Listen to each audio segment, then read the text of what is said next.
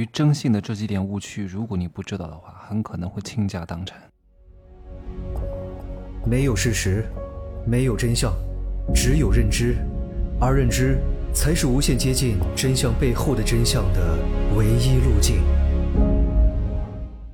Hello，大家好，我是真气学长哈。今天讲的这个事情，请各位务必重视起来。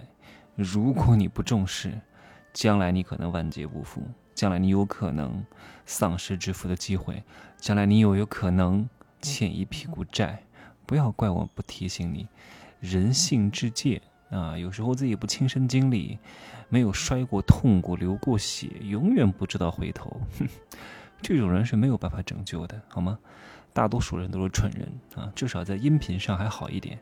哎呀，那些短视频的骂我的，真的。哎呀，各种网络暴力啊，你们去看一看，都得气死。你们才会知道为什么我不怎么发短视频了，因为我大量的用户群体不在那儿啊。我在《天龙七步成交大法》当中讲过，成交是有流程的，第一步就是要寻找精准流量池，那里的用户讲讲搞笑的段子啊，然后搞搞新奇的东西还没问题，做做菜那里可以，但是那里真的不是一些高知用户群体。所存在的地方，好吗？今天我要讲讲关于征信的几个误区啊，希望各位务必要重视起来。哎呀，我曾经啊，就因为在几年前有几笔几十块钱的信用卡没还，导致我的征信有一点问题。我不是故意不还的，是因为我我信用卡比较多。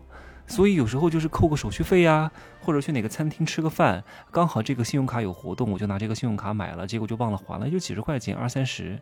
但是因为这个征信的小问题，导致我的贷款出了问题，就很烦人。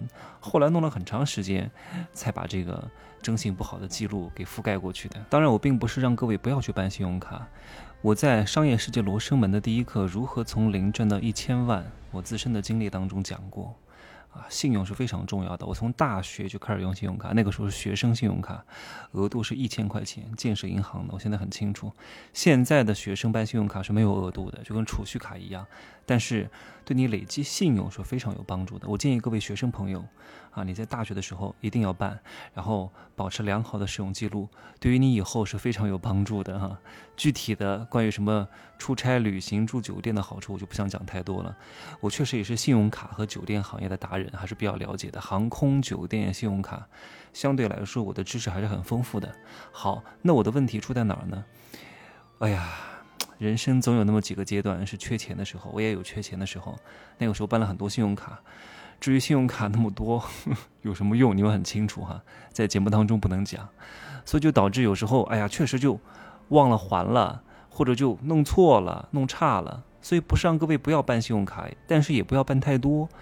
我最高的时候有十几张，后来我全部消掉了，我就留两张，我留了一张招行的百富长白金卡，还有呃广发银行的。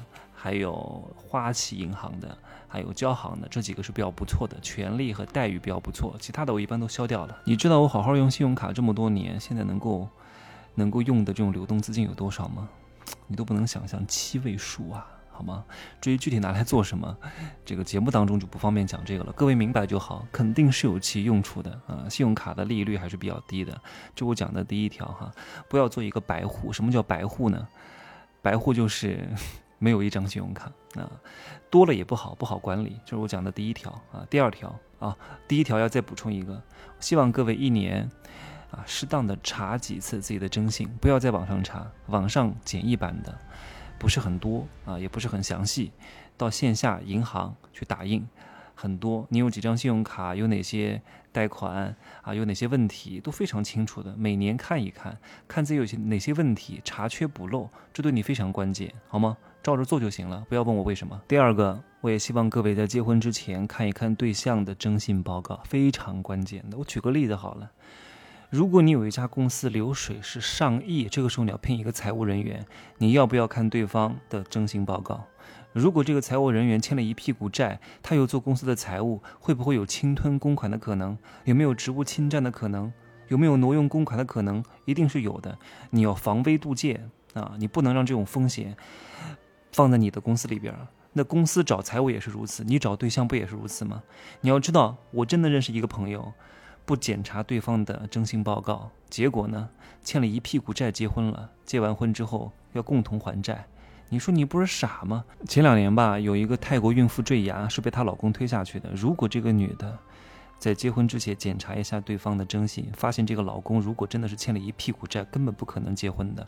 平时消费都靠信用卡透支来消费的，这样的男人能嫁吗？如果她检查一下，就不可能嫁给这个男人，这个悲剧就不会发生了。不要不好意思，亲兄弟还明算账。婚前做身体健康检查，是不是对彼此的负责任？万一有艾滋病呢？万一有乙肝呢？万一有什么什么传染病呢？对不对？做好双方的保护，财产也是要去检查的。你不能随随便便就跟别人一个结婚呢。结婚不是谈恋爱呀，是关乎到两个家庭的经济的结合。你们要彼此变成一个互助组啊。如果你们真的把所有的法律文件弄好了，婚前财产协议都写得很清楚了。那也可以不查，但是大量的人是做不到这一点的。希望你们两个是干干净净的身子在一块儿，这个身子不是说身体上的哈，是财务上的，稍微干净一点，在一块儿不会有太多的后续麻烦。我讲的这两条，请各位务必去做，是绝对正确的，好吗？绝对正确，因为这不是观点，这是事实，好吗？事实就去做，这只会对你有利，不会对你有害。因为这条音频是免费的，大量的人可能并不会去做。哎呀，所以你看，收费跟不收费完全是两种群体。最近有很多人在短视频里面问我各种问题，我从来我都回答一句话，我说我从来不免费讲真相，我所讲的那些真相也只是表面的，真正赚大钱的核心，所谓的能够让你赚钱的信息，不可能免费公开的跟你讲的，做梦吧哈！如果你秉着这个思维，你是永远不可能挣到钱的，好吧？还有人给我发，哎，我的微信是这个，你加我，把赚钱资料发给我。我说你真不要脸，哎，还有人跟我讲，哎，你这个呃视频的文案不错啊，你把它抄下来发给我吧。我说我还把钱塞到你嘴巴里哦，真不要脸。好吧，就这么说吧哈。有时候看到有些人啊，真的是觉得，为什么这个人很穷，思维就不对啊，还这样子的，还要把钱送到他跟前，还要把他嘴掰开，把东西喂进去吃啊，送到他手上，还要跟他说声谢谢，才能给他挣钱。这种人就是韭菜，好吧，就说这么多吧。啊，可以加我的微信，真奇学长的拼音首字母加一二三零，备注喜马拉雅，通过概率更高。再见。